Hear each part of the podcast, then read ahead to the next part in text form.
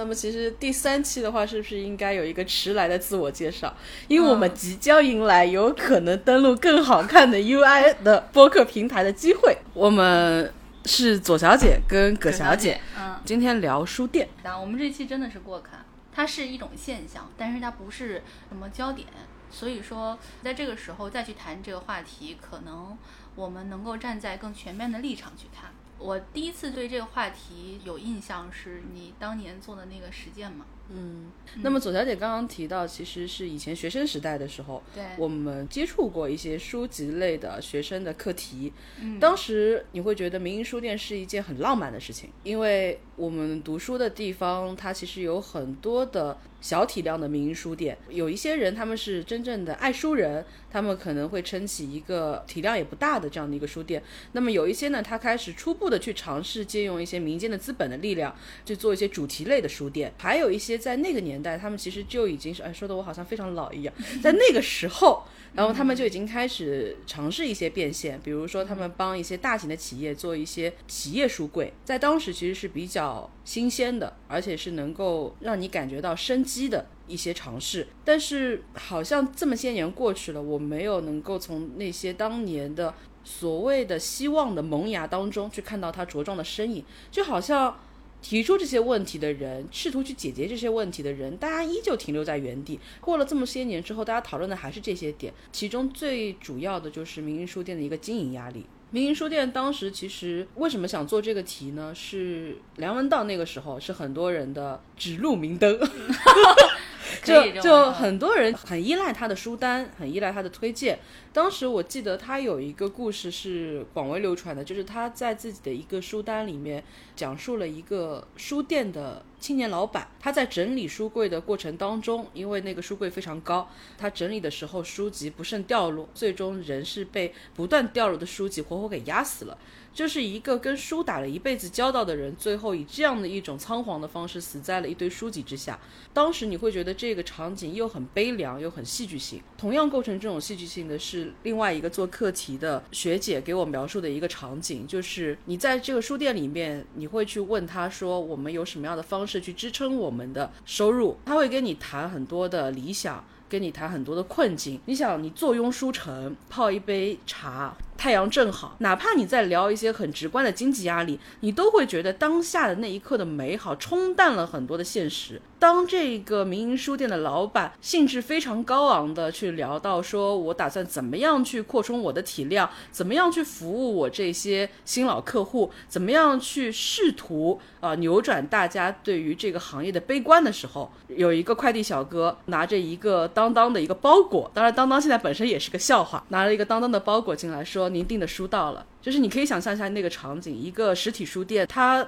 的进货的源头是线上的购书平台。那么你可以想见它在当中的一个尴尬，在那一刻你就觉得说，所有的之前的落日余晖的那种美好都没有了，只有是夕阳。那一次的聊天当中留下了一句话让我印象很深，他说。坐在废墟守望罗马，在当当的那个快递进来之前，我觉得这是一句特别浪漫的话。但是等当当的那个快递进来之后，我就真的觉得这个行业它其实确实满目疮痍。其实你要谈到这个问题，就要去分析书店为什么会走到这一步嘛。一方面是同行业的竞争，一方面是。其他的东西的竞争，就是游戏、互联网侵占了我们阅读的时间。而且，即使我阅读的话，我可以用更快捷的方式，我没有必要走进一家书店，我可能在网上就订了书了，我还更便宜。是，其实很多的民营书店，它已经是这样中间商的一个存在了。它在这样的一个位置当中，他去问出版社进货，出版社会觉得你拿的这个量实在是太小了，你与其到我这边来订，你不如直接到线上的购物平台上去直接买几本，然后你的性价比也更高。你可能唯一迈不过去的是你心里这个。别扭的卡，我作为一个开实体书店的人，但是我却要到一个线上书店去，这个其实就倒推到说，书店到底是不是一个非常必要的一个存在？我们以前一直觉得说，我们必须要去拯救书店，但是我们到底有没有明白，我们想拯救的是一个什么？我们想拯救的是一个自己幻想的情怀，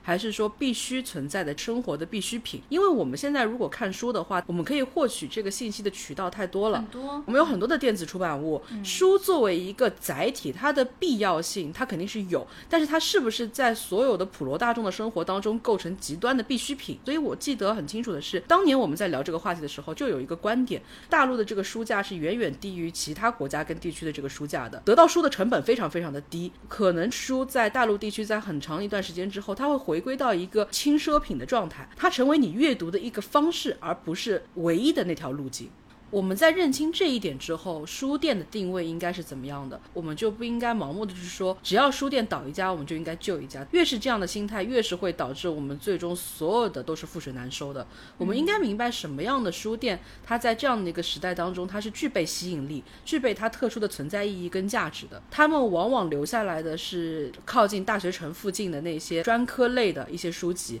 尤其是一些好的名牌大学旁边都会留有这样的几间著名的书屋。大众阅读类的，他们其实就是被淘汰掉了，因为这些竞争力嘛。对，因为你没有自己的风格，所以当时很多的书店在求生的时候，有一个非常集中的学习对象，就是成品书店，把书店打造成一个文化休闲的空间。呃，包括成品，它其实是有自己的出版物，它不只是一个购物的地方，它也是一个你可以坐下来聊天的地方，就包括说你拍照，你去逛一下会觉得很舒服的感觉。现在很多书店都是具有这种性质。你这几年基本上你已经能看到，像我们熟悉的西西弗、言佑吉、钟书阁，大家基本上就是走两条路线，就是把成品的这个模式复刻成两个路径。第一种，咖啡馆，对，就是变成咖啡馆了，就是我里面要有一个相对来说装潢非常漂亮的咖啡区，感受这样的一个书香的熏陶。还有一个的话，你就会发现它变成了一个拍照圣地。这两年你有没有留意到，很多的书店做广告都是说网红书店的特。特征就是拍照非常漂亮，有一些书店它会要做的大气嘛，它是把两层楼的这个挑高啊，对，打通，然后他们就会就是把书平铺到最顶层，其实那些书谁能够得到呢？它只是一种展示性质。那个那么高的书柜，其实就很像很多人现在对于书店的理解，它更多的是一种展示。我举一个例子，在张江有一个科学城的书店，是一个非常好的自习的地方。它下面有很多桌椅，可以充电，有免费的热水，很舒服。但是你要承受的就是每天都会有领导来参观，是一个非常好的积极的尝试。但是它停留在一个样板间，那里面的工作人员态度都非常好，因为他不渴望从我身上获得任何的盈利。但是书店怎么样去平衡它的商业气息？我觉得这个是这些年大家比较有进步的一点。早些年的时候，大家会特别纠结，我书店就应该是纯卖书的。比较好的一点是，这些年大家慢慢有共识，书店的定位不断有一个复合化的转变。我们开始很坦然的去接受，我的书店里面可以喝咖啡，我的书店可以承载更多的线下的分享空间。它更多的是成了大家一个文化的一个念想。书店这样子的一个品牌化的经营，其实。是未必不是一个自救的出路，对，它是一个复合型的空间，它里面提供书的销售，然后呢，它同时也提供其他的东西，书更像是一种装潢。你在这个书店消费的人究竟有多少？我觉得这就是一个新问题。我们经过这么多年慢慢的调试、跟习惯、跟尝试，我们会发觉说，书店它作为一个复合型的经营空间，它未尝不可。但是随着我们对它的一个习惯，我们会发现书在当中的地位越来越弱了。它变得就像你刚刚说的，它越来越不像一个书店了。这个其实给我的感觉很像一个是什么？就是我们当年做过一个呃延伸的讨论，那个时候应该是苏宁刚刚开始。做线上，苏宁也好，京东也好，如果说你追根溯源的话，你会发现他们在打自己品类的第一站都选的是图书。是苏宁易购，他打的第一站就是《乔布斯传》，他活生生第一批的客流单量全部都是靠那一本他独家线上销售的《乔布斯传》完全拉起来的。我当时觉得非常的诧异，为什么这样的一个明摆着是做电器的，他在一开始创业转到线上的时候，他要大张旗鼓的去宣传他的图书那个栏目页，他用这样的方式来吸引。客流，我当时觉得很沮丧，因为我作为学图书行业相关专业的人，我会觉得这变成了一个工具。我们这个行业最终做出来的一个产品，它变成了一个敲门砖。事实上，跟我们当时的预估也很像。当苏宁借用这样的一个书籍的销售，拉来第一批大量的客流之后，这批客流迅速向它的其他的栏目延伸去了。我觉得他们之所以会选择图书，极有可能他们对标的是亚马逊。嗯。京东也是，当当也是，他们全部对对标的是国外的这种电商平台。在京东啊、当当啊这些东西出来之前，我都是在亚马逊上买书的。卓越嘛，卓越真的是个太有年代感的词了。天哪，这一期真的很过刊，一下子把我们两个的年龄暴露无遗。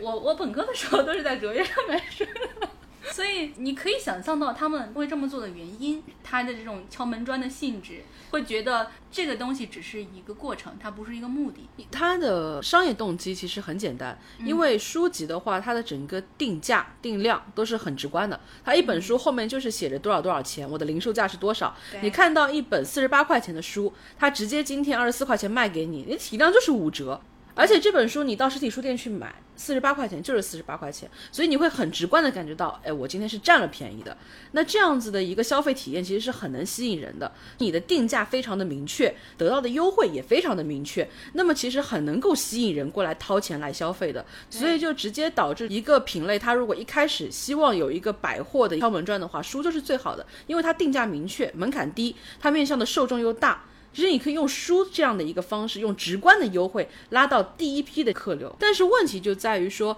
你在用好它之后，这些书就被你束之高阁了，这是非常可惜的一件事情。一方面是说，就在线上面，他把这个图书当成一种工具；另一方面，其实他们在线下也把图书当成一种工具。五角场最近那个苏宁装修了，变成了一个更复合的空间。它以前主要就是每一层不同的电器，它现在是非常的开放式，它有咖啡馆。它有书店，然后它有一个对标网易严选、小米优品的一个苏宁集物。你会发现电器的空间变小了，它更像是一个一站式服务的。它这些年就很打一个概念，就是生活美学，一站式生活美学平台。我我现在对于这种所有的一站式生活美学平台充满了，就是美学不可能是一站式的，对疲倦感。美学是我的专业，美学其实它是感性学嘛。它不是说像你所谓的我用一个极简的设计，它就是一个美学。而且你那种所谓的美学其实是非常单一的嘛。它里面那个书店就跟所有的商场里面的书店一样，你不会在里面消费的。但它是一个引诱顾客留下来的一个空间，因为顾客会在这里驻足，它里面也会有一些文创产品。这样的话，你就可能会在这个商场停留更久，同时你可能会在其他的店面进行消费。很多商场它其实是会给这些书店一些免租金或者说减。免租金的优惠，去吸引这些书店入驻，因为一个漂亮的书店会吸引客流，然后客流又会在它的这个整个商场的其他的店面进行消费，那其实就是盘活了这个商场嘛。嗯，它是一个表演性质的东西，这又跟你刚刚所说的苏宁他用乔布斯传去打响第一枪是一样的性质，它是一个表演性质。对我很喜欢这句话，就是你说的，书店变成了一个商场百货，或者是我们生活当中的一个表演性质的存在。表演性质这个词就很像我们在讨论书店这个话题时候所有人的一个状态。我们经常在一家店快要倒闭的时候蜂拥而至，大排长龙去悼念这家店即将离开我们的生活。但是在这家店生活在我们生活当中的这漫长的时间当中，你到底去过它几次呢？我们总是在一个物件、一个事物离开的时候，有这种隆重的表演性质的哀悼。你看，现在很多书店它做做日历嘛，全世界都在做日历，可贵了，一个日历都通常都可以卖到一百块钱。对，但这个东西你说你买了之后，你每天会看吗？也不见得。你可能哇，四月份过完了，然后噔噔噔噔死死掉三十张，然后你上面内容你也不会去看的。文创产品的话，我觉得很多人是为它的这个品牌买单的，就好像。这次的疫情冲击很大的，像实体影院的这一些的话，我觉得对比起来，就会显得书店这些年的品牌化经营是有优点的。有优点，因为你同样的一个院线，你铺开十家、几十家、上百家的时候，对于很多人来说，他对你的这个院线是没有概念的。他认为一个好的电影院，我只要干干净净的，然后你的屏幕效果好就可以了。我可能今天票价便宜个十块钱，我就去隔壁影院看了。那唯一对比它，我觉得好的是这次疫情冲击之后，你会发现还是有一些人他愿意为了书店去买单，他们有很多的易存款的消费，然后他们会买一些预付费的产品，然后他们甚至愿意去做一些集资。在这样的一个情况下面，你就会觉得书店尝试去打自己的品牌，在一些生死存亡之际，其实还是能起到非常大的作用，还是有用的。因为而且它其实成立，它成立的点在于它是一个书店，它是一个弱者。就是所有人都知道书店不好做。我们刚聊到现在，我就想到了之前我在乌镇戏剧节的时候看到的一个青年竞演的作品。他们当时是机缘巧合可以去造这样的一个剧场，然后有人知道这个消息之后，就跑过来跟他说：“我可以给你提供座椅。”然后他说：“那你给我免费提供座椅，你得到的好处是什么呢？”他说：“你把你旁边最靠近剧场的那块地给到我，我帮你建一个停车场。你想，所有的人跑到你这边来看戏，大家自驾到你这个村庄来，是不是需要有这样的一个停车场的空间呢？”他想想有道理，好，他就把旁边的这块地块给了他。后来他又动静了两天，又有人过来找他说：“哎，你把你右边的那个地块再给我。”他说：“那你要了有什么用呢？我帮你建一个养老院。你想，你这个戏天天演的话，你其实。”未必会有这么多的年轻人天天来看，但是你旁边如果有一个养老院，年轻人是要来看老人的，老人每天的生活又那么的无趣，这就变成让你每天的戏都可以有一个驻场公演的感觉，你就把一个不定时、不定量的买卖做成了一个长久的营生，你看多好，他觉得很有道理。然后他也觉得是无本买卖，所以他就把这个疗养院的这块地皮又给了他。结果又没动静两天，又来了一个人跟他说：“你看，你现在又有停车场，又有疗养院，人越来越多了，但是大家的吃怎么办？怎么解决？你是不是需要一个好的大食堂，甚至一个好的高端的餐饮，然后来满足不同的胃口呢？”他想想也有道理，他就把他前面的那一块地块呢，又给了一个开发商，让他去造这样的一个商场百货。然后再后面，陆陆续续有更多的百货的一些商家来加盟，更多不同的所谓各个行业的大亨来找到他，你就会发现整个小镇变得越来越繁华，越来越繁华。最后，这个剧场不重要了。对，剧场不重要了，这就是我们刚刚说的这个故事。它非常像菲斯吉拉德的那一本书店的结尾，就是一个老太太，她毕生的执念是要在一个地方建造一个她自己的。想象中的这样的一个书店，但是故事的结尾的那句话就是，他一个人在车站，他兜兜转转一圈之后，发现这个小镇他并不需要一家书店。我觉得我们聊了这么多年的书店的话题，我们必须去直面他说，我们到底需不需要一家书店？我觉得啊就是这个，其实还是聊到这个问题的一个痛点的源头。就是我们现在对于书籍的阅读的减少，其实我们很容易去证明书比互联网对我们更好，因为我们在互联网上也好，我们通我们去看视频、看图像也好，它给你大脑的刺激是不一样的。像书籍也好，音乐也好，它都是时间的艺术，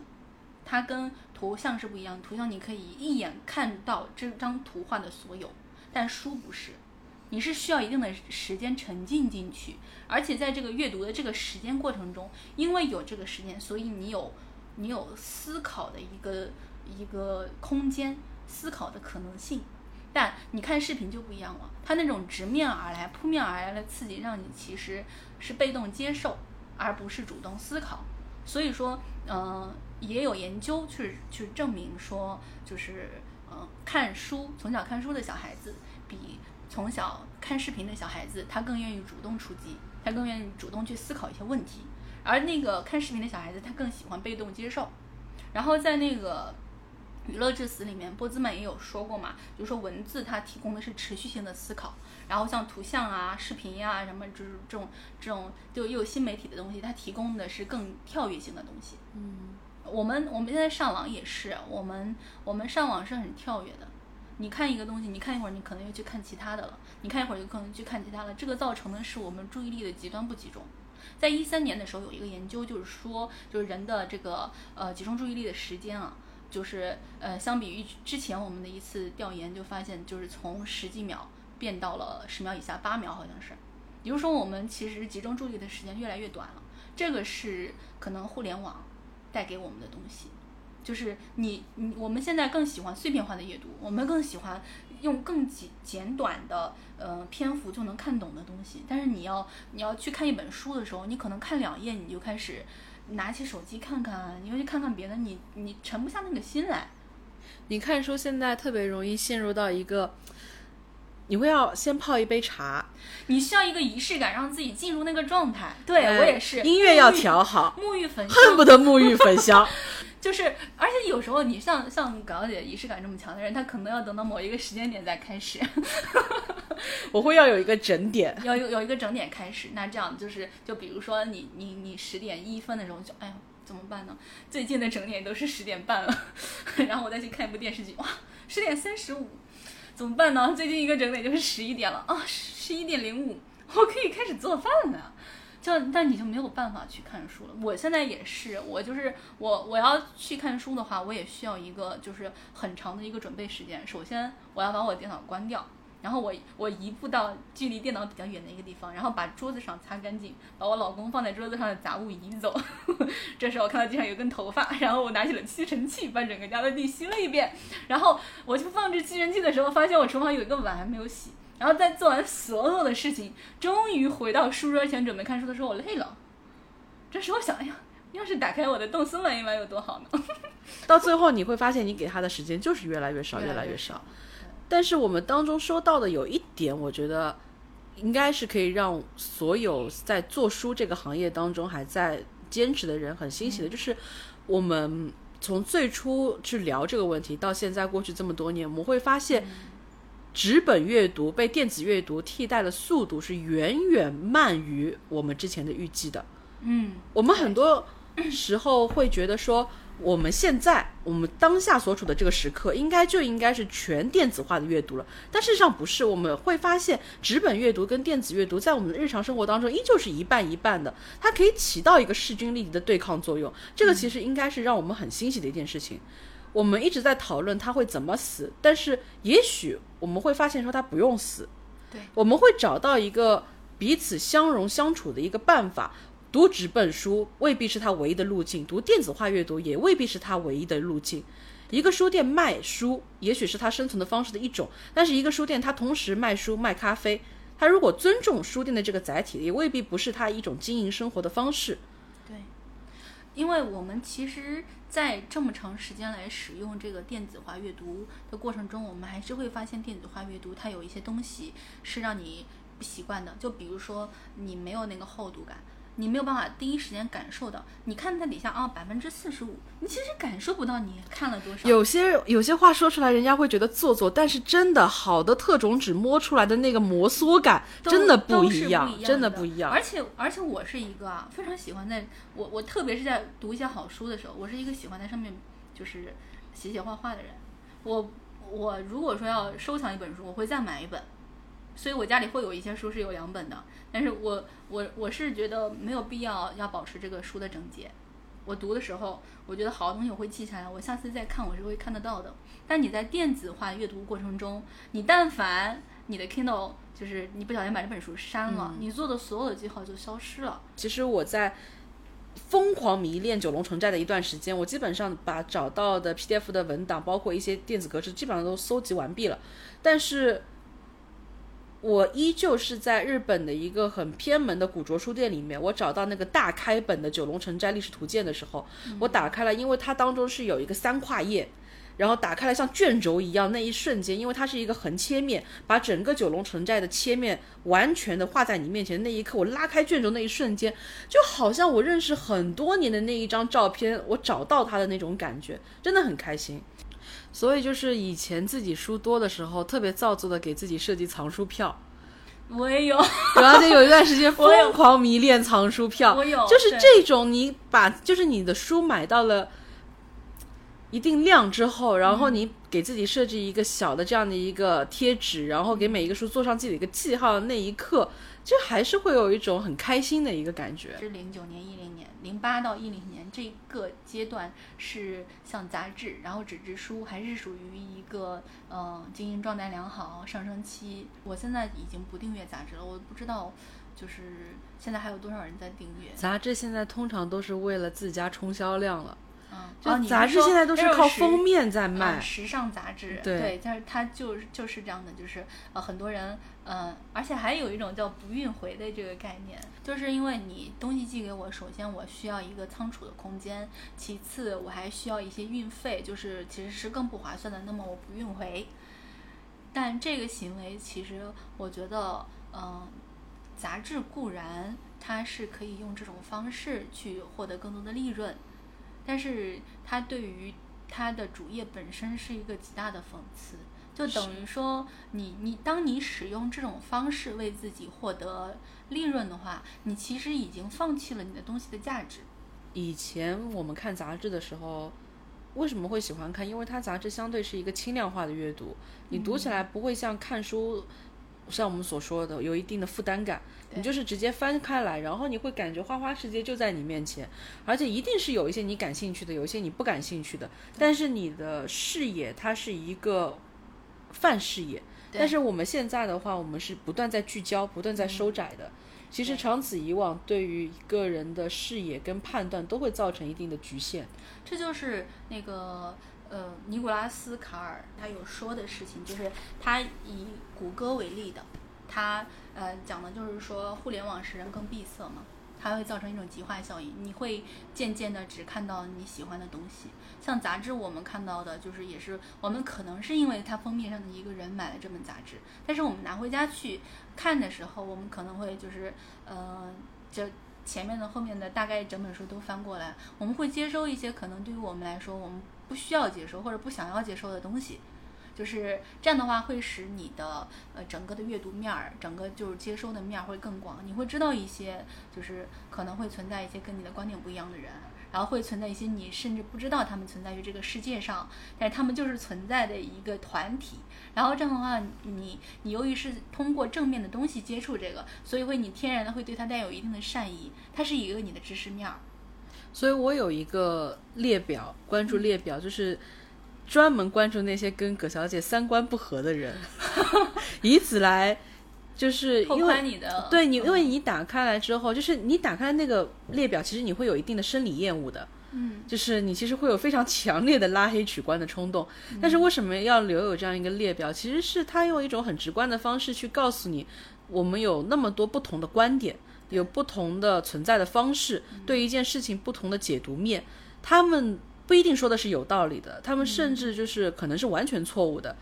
但是你不需要去批驳他们，你只需要提醒自己有这样的一种声音存在就可以了。说回到书店，我就是觉得书店这么些年来，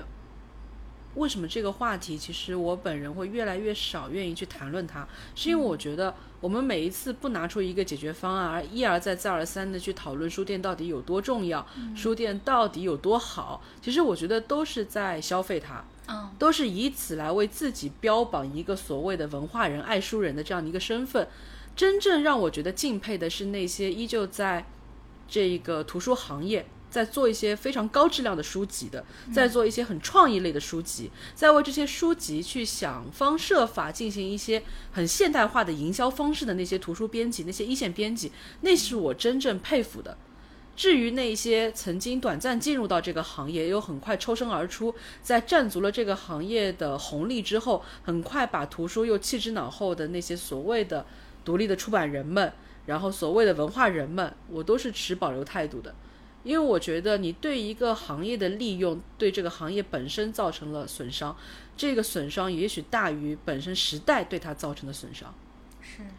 然后我们今天还有一个共识，是我们很乐观的会发现，纸质图书它离开我们的速度远远比我们想象中的要慢很多。这个其实就很像当年出版行业有一句话，那个其实是一句很悲观的话，就是他们会认为出版行业也许就是一个夕阳行业了，所以他们会说天总是会黑的。那么为什么我们不在天黑之前点一盏灯，让天稍微再亮堂一些，让光明留的再更久一些呢？所以我觉得不用讨论太多固执的，我们要去保留多少家书店。我们其实只要生活当中有书，我们可以接纳它以各种各样的方式存在在我们的生活当中。我们不要把对书的执念固化为我们对书店的执念。我们应该留下的是我们喜欢阅读、喜欢去拓宽自己的知识面、喜欢去接触更广泛世界的这样的一种渴望，而不只是单单纯纯的对于一家书店的渴望。是。